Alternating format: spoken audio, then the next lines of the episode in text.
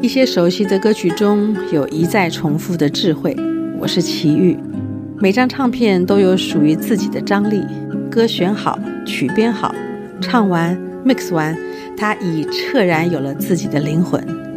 期待一经剪断，它就此单飞。兀自陪人沉思，陪人痛哭，陪人度过长夜，陪人走过欢笑。它不再只是一种颜色，一个名字。我为自己唱，也为你们唱。那些人，那些歌，Eleven 制作主持。人在纽约，歌如故。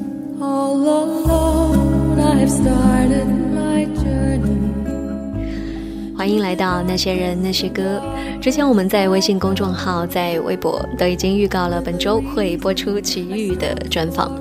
其实之前呢，我在上海、在北京、在台北不同的地方，都曾经是几度的坐在台下听过齐豫的演唱，甚至在我刚刚大学毕业的那一年，还跑到了上海的广播大厦，像一个小歌迷一样的找齐姐签名。那么在那一天，我们的采访开始之前，一见面我就拿出了在两千零六年跟琪姐的合照。她看着我们的照片就说：“那个时候你真的好小哦。”我说：“对啊，当年大学刚刚毕业，现在我都已经三十多岁了，一转眼十几年就过去了。”然后我们的访问就在这样有的没得的一些闲聊当中开始了。那么在一开始问好的部分，琪姐她就打了个磕巴，但是非常的可爱，整个气氛一。下子就火了起来，我实在是太喜欢像这样不加修饰的她。我想每一位做广播节目的主持人，如果他非常的专注于流行音乐，非常的痴迷的话，在他的心目当中，一定会有一些歌手是他特别想要访问的。那今天终于非常有幸的要访问到了这一位，就是在我的心愿清单里面的排在前几名的一位。我们来先请他跟大家打一个招呼。啊，大家朋友，哎呀，朋友，大家，哎，所有的朋友们，大家好，我是齐豫，因为我不知道该说哪里的朋友们，大家好。哦，我们的节目呢，在纽约、西安、长沙跟南宁都会播出，哦，对，然后网络上我也会放上去，所以就大家朋友，哦，大家朋友，对，好，所有的朋友，全球的朋友们，大家好。刚刚在那个我们访问开始之前，我有问琪姐，就是说，哎，大家是称呼齐玉姐还是称呼琪姐比较多？然后琪姐就说，哎，好像琪姐比较多。那我就想到，我在网络网络上看到有一些粉丝为什么会称呼你齐小丽？哦，真的吗？网络上有呀。对对对。因为小丽是我的小名，是我的父母在家里我的兄弟叫我的。嗯，啊，原来是这样。因为我的本名是小丽。哦，真的呀？你一直没有告诉我你的本名。对对对，我的本名是刘丽丽。哦，刘丽丽。哎，其实我记得我的小名原来是叫丽丽，后来因为丽丽好像可能比较绕舌吧，后来叫了叫就变成小丽了。哦，对对对，我现在有一些比较亲近的朋友也会叫我小丽这样，所以我当时看到就哎很很疑惑，我说哎为什么会叫这个？而且最最有趣的是，因为我是在网络上看到的，就是那一次好像是唱《兰花草》还是什么，然后琪姐唱错了。就偷笑了一下，然后网友就在那边评价说：“小丽，你又调皮了。”哦 你才看到，对啊，因为好像平常没有人叫我这个名字，除了我的母亲。那我的弟弟呢，也是就全全部哦，我说怎么讲？呃，就是所有的歌迷朋友啊，或者是呃，尤其是内地的朋友们，台湾我觉得还比较少。内地的朋友们看到我都叫姐姐，对不对？因为我是齐秦的姐姐。那全世界只有他不叫我姐姐，唯一他应该。可以叫我姐姐的，他就叫我小丽啊。哦，对了，所以家里的小名，嗯，原来是这样。所以其实很多人都会说，网络好像让人跟人之间的关系变得更不好，因为即便坐在一起吃饭，也是刷手机，在家也是在看手机。可是有时候网络又会让我们好像多了一个角度去理解我们以前印象中的歌手，因为在八九十年代通过唱片所听到的奇遇，想象中就是天使啊、仙女啊、超凡脱俗。可是后来的网络就会让我们看到，哇，琪姐原来有非常。大咧咧的、很搞笑的这一面，会不会觉得自己的这个状态就是更接近哪一个部分？可能都有，可能是都有。对，因为你说大咧咧啊，这个状态其实，嗯，可能在台湾的朋友会比较知道啊，因为那个时候在比较出片的黄金期的时候，我也上很多电台节目啊或电视的节目，大家可能会比较看到我这一面。那相对来说，对于内地的朋友可能比较辗转啊，然后而且了解我的就比较后期了，所以可能就比较少看到这个部分。那就像你说的，网络上的确是好像人比较不会设防啊，因为好像觉得，而且现在就是随便谁看到你呀，谁给你照张照片啊，谁跟你聊一段话，就可以在网上听到啊。所以其实我们也是要挺小心的，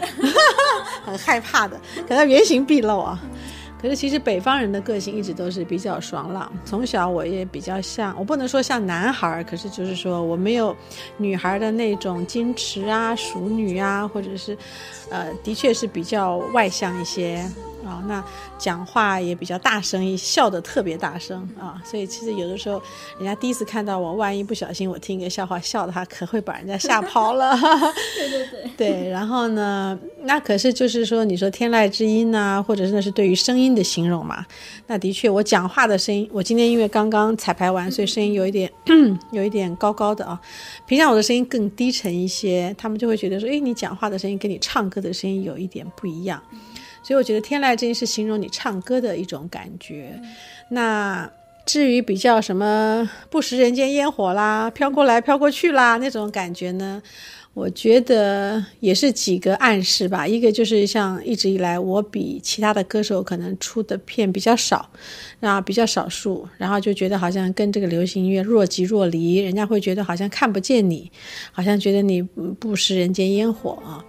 然后再加上一开始曲风上就从最早的橄榄树，那么前面那几张都是以诗词为呃题材，然后李老师写的东西又比较艺术一些，比较不是那么的流行啊，没有那么的跟你有肌肤接触的感觉，哈，比较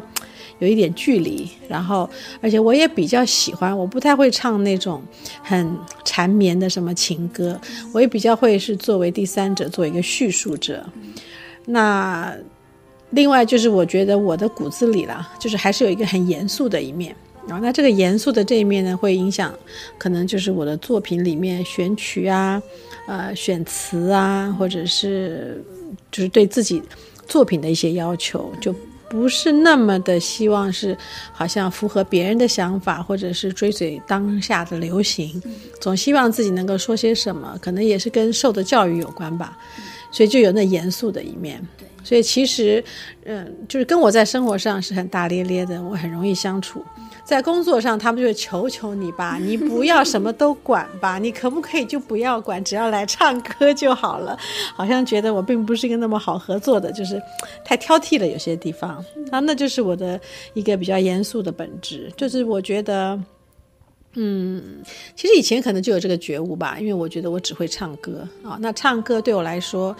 呃，从以前我觉得建立我的一个信心，那就相对来说对我很重要。那受到人家的重视或者受到人家的肯定，也是经由歌唱。那我就觉得这好像是一个我的，嗯，就像我每天穿的衣服一样，我的外观，然后我的功课，我教出来给人家看到的东西，啊，就成就奇遇这两个字，就是我这些音乐。所以好像就相对来说就比较小心一点，就不想要做太流行，或者觉得好像。太容易被淘汰啊，或太太太速食的那种感觉。让黄玫瑰带着我的祝福，亲吻它白纱的胸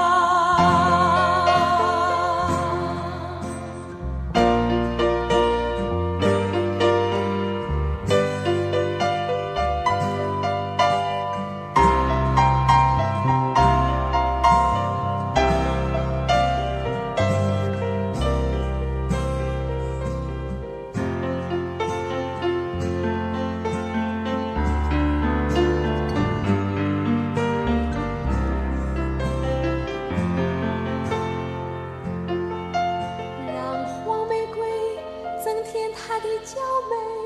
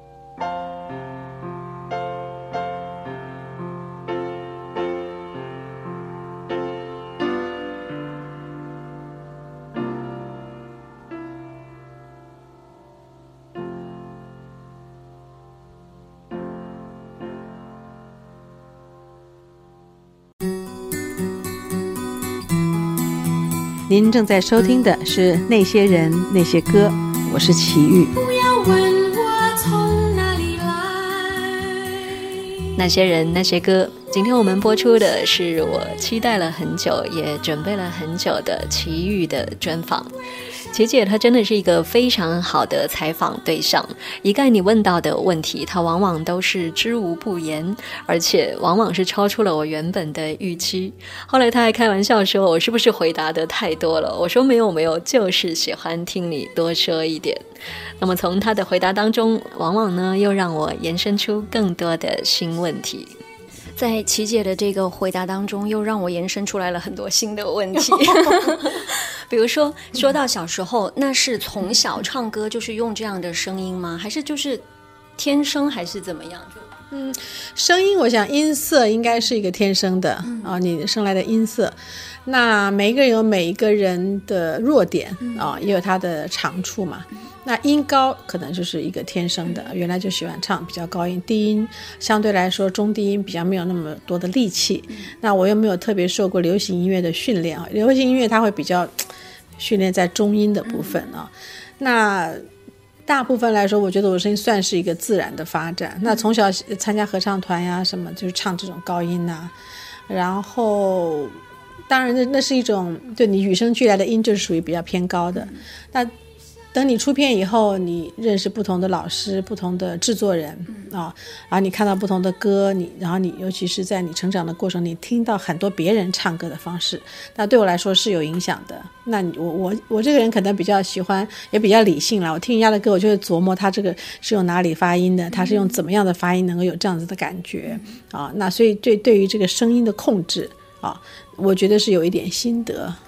所以在小时候唱儿歌的时候，就是这种现在的奇遇式的那种唱法吗？我我有点联系不起来，是吗？其实现在奇遇式呃奇遇式的唱法是什么呢？就是感觉不是用真嗓在唱，就是、哦比较虚一点，是吧？啊对对就是比较呃虚音。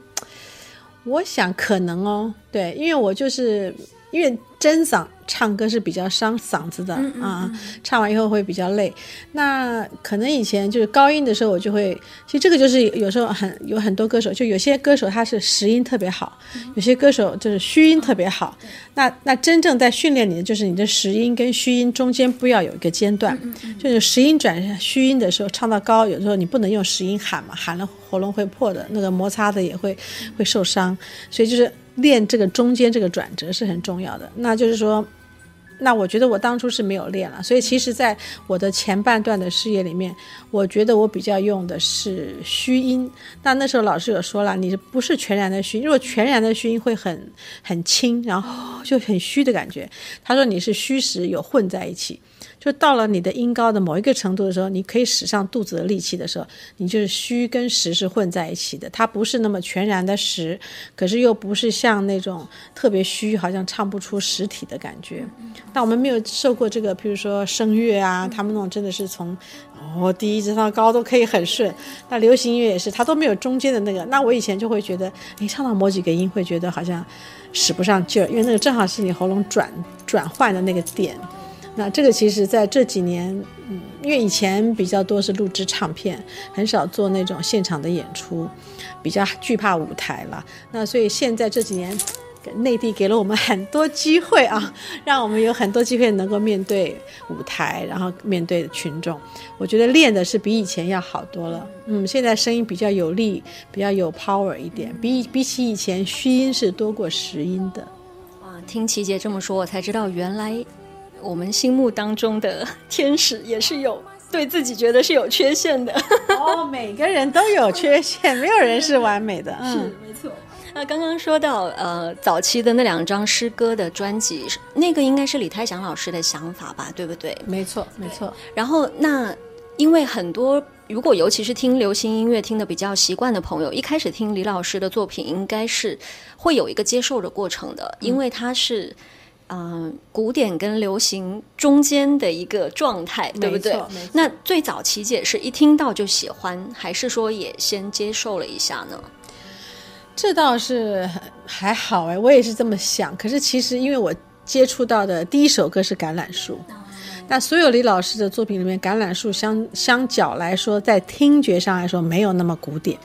可是真正学音乐的人，我听过几个朋友讲说，哦，他其实里面这些和弦，他这些音呢，还是不同于流行音乐，它的拍子，它的起承转折也不同于流行音乐。所以其实他在，譬如说我们在演奏的，或者是你在弹吉他的时候，他还不好入歌。有些人觉得橄榄树在卡拉 OK 还不好唱。是不是？我就发现，嗯，就哪里哪里就好像唱不进去，然后那个拍子你就算的不是很好，所以其实它隐藏在里面还有它的这些，啊，可是其实，可是橄榄树再怎么来说，那个听起来有点像是一个民谣，嗯，哦，好像是一个很简单的民谣，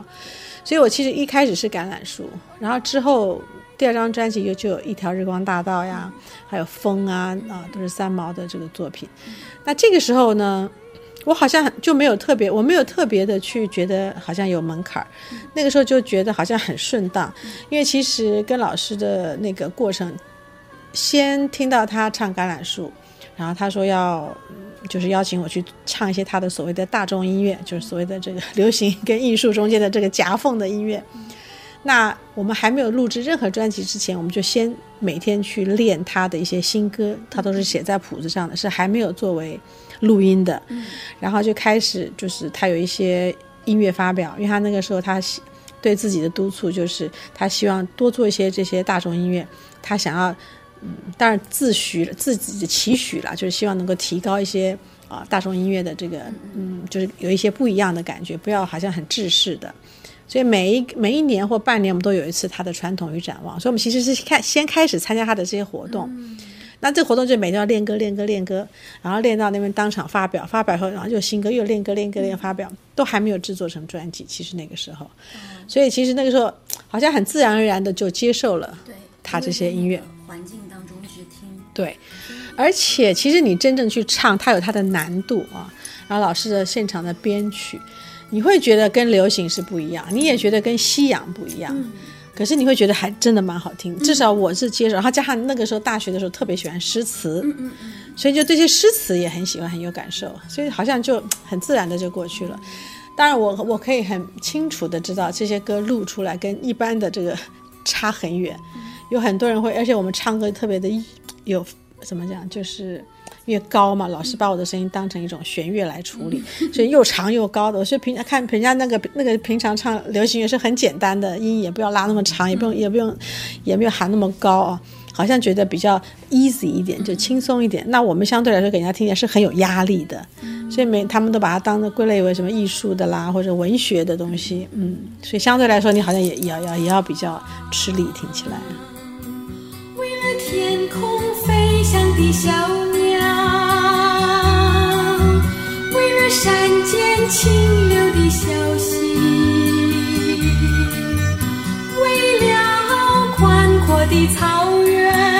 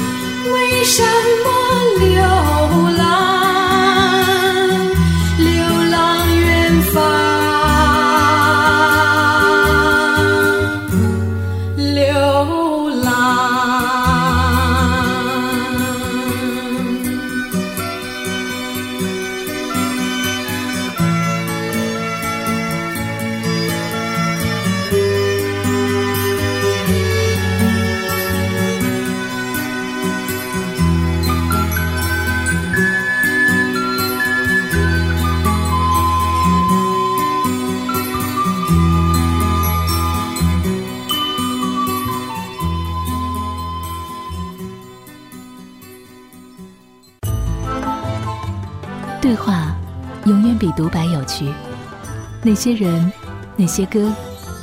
听专访。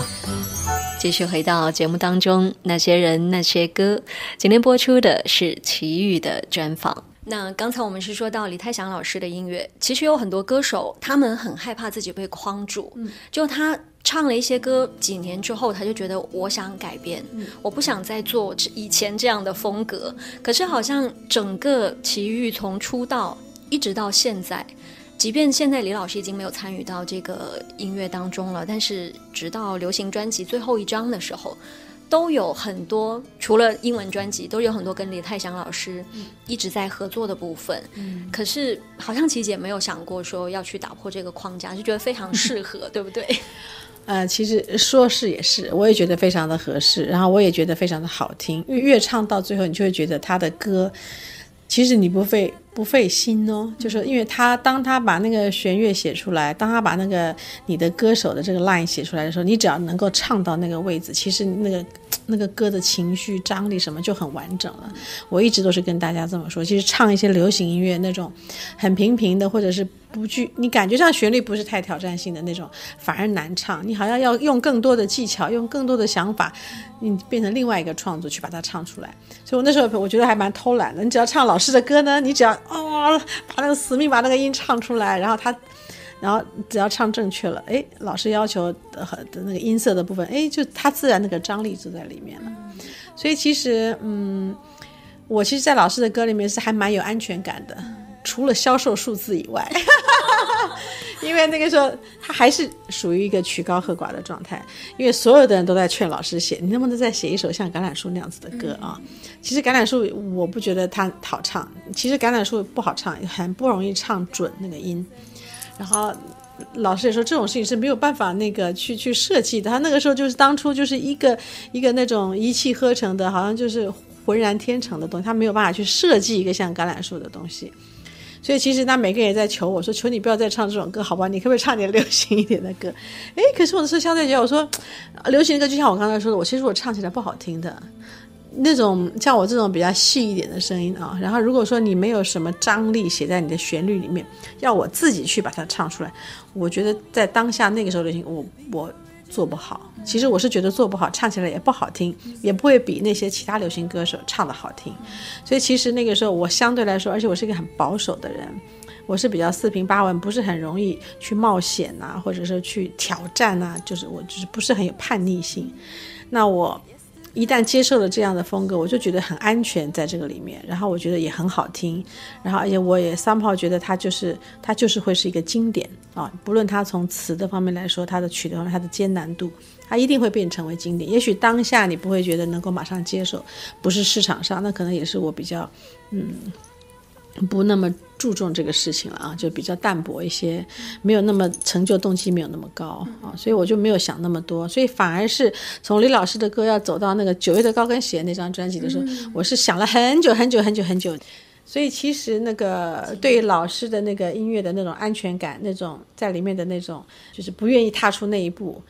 在九月的高跟鞋的时候踏出去了，可是那个踏出去是因为弟弟的一个推波。助澜的手，因为他就是说，他一直觉得你曲高和寡，他就觉得你不够群众，他就觉得你太可惜了。你怎么就就像我刚刚说的嘛，什么都好，就是销售数字可能稍差一些，因为他的确比较小众。所以那个时候第一步踏出去做了九月的高跟鞋，那自己就是主宰了，就是所谓的这个词的部分，因为就觉得说，哎呦，没有了老师的曲啊，也没有了诗人的词，那就觉得好像特别没有安全感。所以那时候自己觉得，我把词的部分主宰下来，至少我要说些什么。曲式的话呢，弟弟去做，然后他做的比较流行一些，你说鼓就进来啊，这种电吉他就进来了，就是以前比较少的元素。那做完这个以后呢，我其实我自己还是当下很不习惯的。好，在这个时候呢，就突然就开始可以出英英文专辑了，所以那个时候呢，也好像给我解了一个围，我就开始就做英文专辑。我就忘掉了这个 这个中文专辑的快，因为我觉得量身定做好难呢。因为在绝对高跟鞋里面，我还是觉得有一些歌我唱起来不是那么的，我觉得不是那么合适。如果真的不要，如果真的不要，还有一个那个叫嗯，细说从头，对对，那个特别流行的曲风，而且那时候觉得，哎呦，这好像个日本歌的感觉，真的很像日本流行歌。就其实一直觉得好像不觉得自己唱的好，也不觉得有。不觉得把那个歌唱好，也不觉得那个歌适合我，嗯，所以其实，在在英文歌里，我也沉浸了一段时间，有点像，也就躲在英文歌里面。在这个时候呢，就是把我当初喜欢唱歌的那种，因为从小我们就唱英文歌，是很小哦。就等于是在家里面的时候就有那个唱机啊，很早期的，然后就放一些英文的专辑，所以英文歌对我们来说是也有一种很特殊的感情，就从小学的啊，就学这个英文歌，然后所以那时候就是哎，就走到英文歌的这个这个雨伞下面一待就是九年，啊，一直到最后出的是《骆驼飞鸟鱼》，嗯，那是九年之后了。是的。脱下疲倦的高跟鞋。赤足踩上地球花园的小台阶，我的梦想不在巴黎、东京或纽约，我和我的孤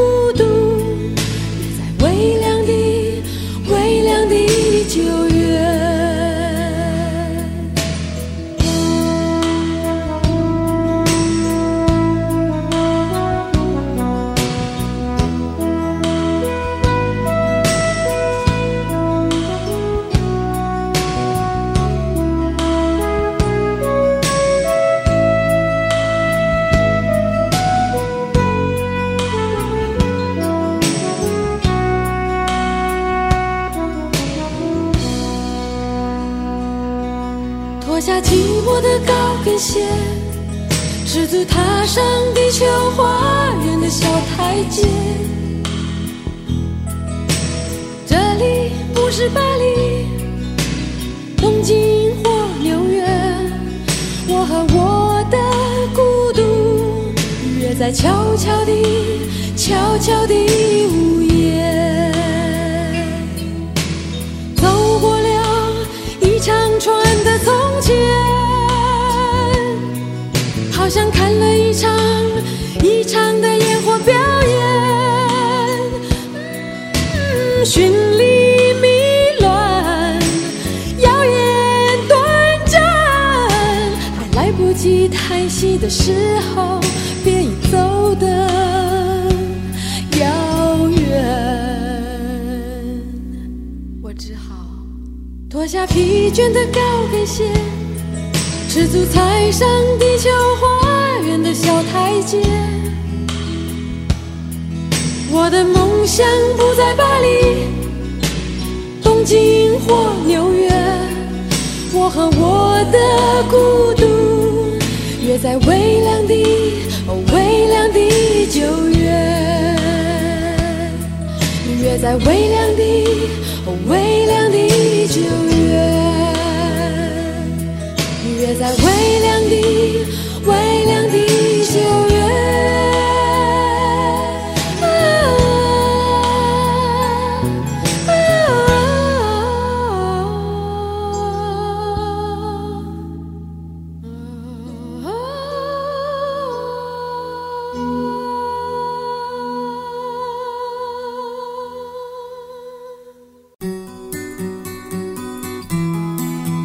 您正在收听的是《那些人那些歌》，我是齐豫。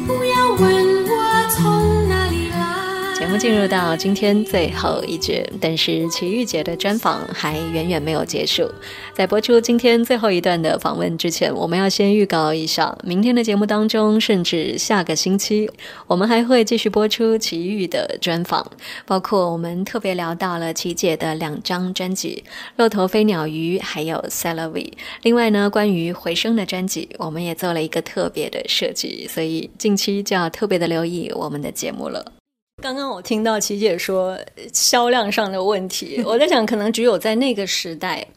歌手可以就是经历说销量不是很好，可是公司还继续让你发下去。当然也有可能说是滚石是一个。也是很有自己独特的这种想法跟想要去执行的这样的一个观念。那我就想起，经常听到很多跟滚石有关的传说啊，就说阿潘姐啊，或者说马一中导演，他们就是在餐巾纸上签约。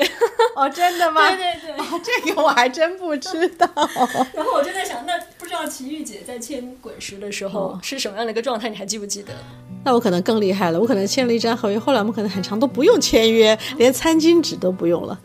没有，其实刚开始第一次签约，我还记得啊，滚石的老板啊来找我，哦，那个时候我想起来，就是呃，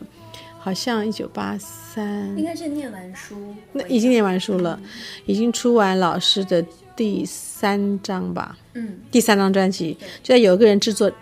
有个人之前，或者是那个左右，然后呢，那个时候就有很多的。唱片公司来来来来找我了，那时候有飞碟，嗯，然后有滚石，两边一起同时来找我。那那个时候我我大概也听说了哦，飞碟那时候出的歌手是哪些哪些，然后滚石是哪些哪些。可是其实最终有一个打动我的，嗯，不是打动我的，就是让我不害怕的哈。那个时候就是说，因为我的那时候有一个人的专辑已经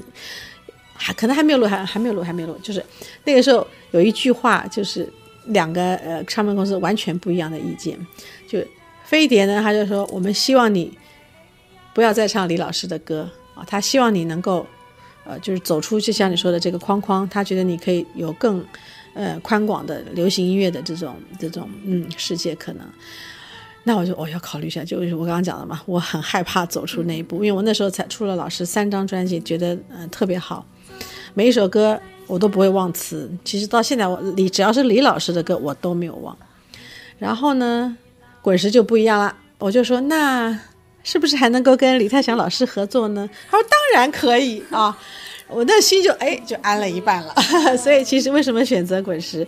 就是因为他那个时候还是说他不排斥，就是做一些比较呃不是那么流行的音乐，所以那个时候就是决定签了滚石，而且在滚石出的第一张专就是有一个人，那就是那时候还是李老师的作品。对对对。那回到最早出道的时候，因为齐豫姐是民谣风跟金韵奖两边都比赛了，嗯，然后两边又是不同的唱片公司，一边是海山，一边是新歌。那有没有两边都拿了第一名之后，又是两个公司同时来找你呢？没错，又是同样的情形。那个时候，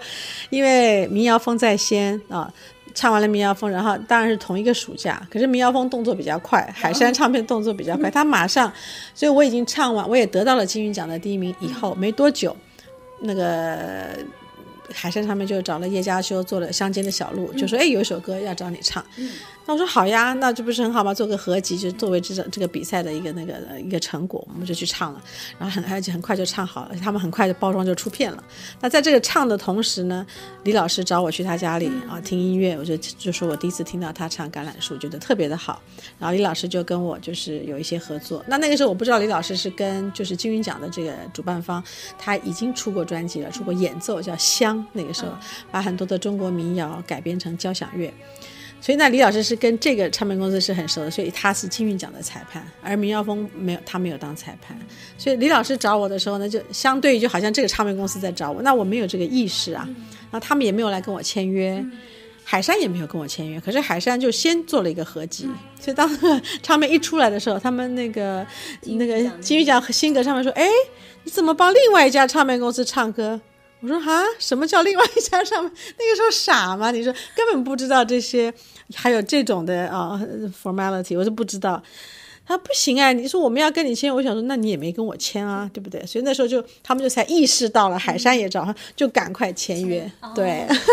其实是因为李老师是在新格那边联络比较多，所以就自然的就在新格发了。对对，因为他在那边已经有有做专辑了嘛。然后那个时候橄榄树其实也是。应该也是一个机缘吧。那个时候就是有《欢颜》这个电影啊，然后可能都跟这个唱片公司周围就他们有的这些资源吧，然后就请李老师写《橄榄树》是已经存在的，因为这个《橄榄树》是在一九可能七六或甚至于七三年他就已经写好了，只是在一直没有发表。呃，《橄榄树没有发表，其他有几首歌像《一条日光大道》还发表过，还还有人还有人就是对唱过，所以这个没有的。所以那个时候就是呃，老师就是想要把橄榄树推出，想要重新录制，然后又冒出来一个《欢颜》这个电影，那就找老师做音音乐的配乐。那老师就想办法就把这些歌全部都，因为正好讲的是一个女孩会唱歌，他就把这些歌全部都融在电影里面，然后再为她再写了一个欢颜的主题曲。那相对来说，那因为都围绕着这个李老师，其实因为他其实李老师是一个 最主角，对，那他做的呃这个歌，他又做了电影音乐，那这张专辑又变成新格出出版，然后我们又签给新格，对，没错。而，且多年以后，滚石还买了新歌，全部的对，没错，对对对，嗯。是。那我觉得今天我们这期节目的时间差不多，我们先暂时在这里跟大家道别，但我们在下一期节目还会再继续我们跟齐玉姐的访问。好，我们下次见。哦，好，下次见。飘落着淡淡愁，一丝丝的回忆，